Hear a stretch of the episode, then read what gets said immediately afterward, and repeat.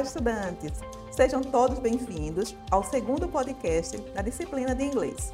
Do curso Técnico em Administração, sou a professora Flávia Barbosa. Espero que todos estejam bem. Na primeira competência, você conheceu algumas dicas de aumentar e consolidar o vocabulário inglês, tão importante para a sua vida pessoal, acadêmica e profissional. Hoje, iremos falar como desenvolver habilidades de leitura e produção de textos em inglês. Tendo como objetivo abordar aspectos que possibilitem seu itinerário de aprendizagem, aumentar e consolidar suas habilidades de leitura e de produção de texto no idioma.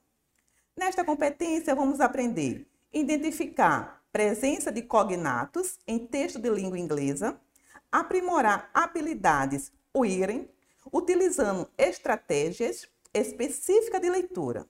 Desenvolver a habilidade Uraide, observando a estrutura das frases escrita em inglês. Agora, vai correndo ler o e-book e depois assista a videoaula desta competência. Aproveita!